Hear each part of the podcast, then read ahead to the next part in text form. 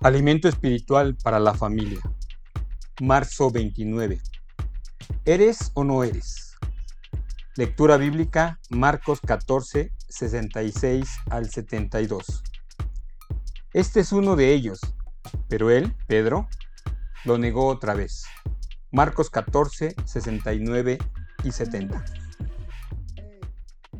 Miguel va a la iglesia por diversión, como otros chicos juegan voleibol o ajedrez. El verano pasado la iglesia de Miguel llevó un autobús lleno de jóvenes para reparar una casa en un barrio humilde de la ciudad. Miguel había oído que estaría usando un mazo para romper las paredes y que se subiría al techo para sacar las tablillas, así que se anotó. Pero cuando el trabajo se puso duro y caluroso, se escapó al kiosco cercano de la casa para comprarse un refresco. El dueño lo estudió por un momento y le preguntó, ¿No te he visto antes por aquí? le comentó. ¿Estás con ese grupo de la iglesia que vino a reparar la casa? ¿Yo? contestó Miguel. Yo no soy uno de ellos. Ellos son patéticos. Bueno, estaba por decir que me gustaba lo que estaban haciendo, dijo el señor. Es bueno para el barrio. ¿Cómo reaccionas cuando alguien descubre que eres creyente? Hasta los mejores seguidores de Jesús han luchado por defender su fe Pedro, por ejemplo, había prometido resueltamente a Jesús que, pasara lo que pasara, nunca lo abandonaría. Ahí en Marcos 14, 29.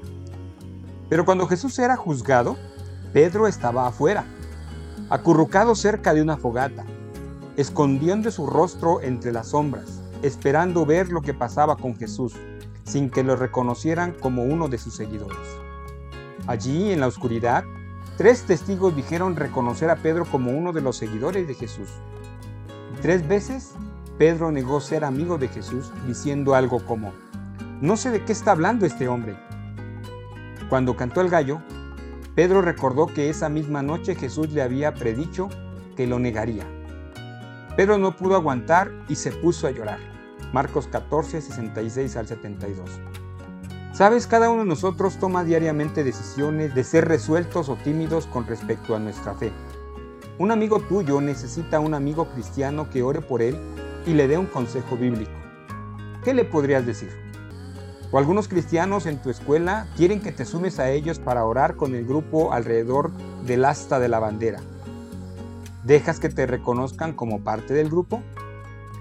Si te consideras alguien que ama de veras a Jesús, no te conformes con ser un cristiano solo cuando es fácil serlo.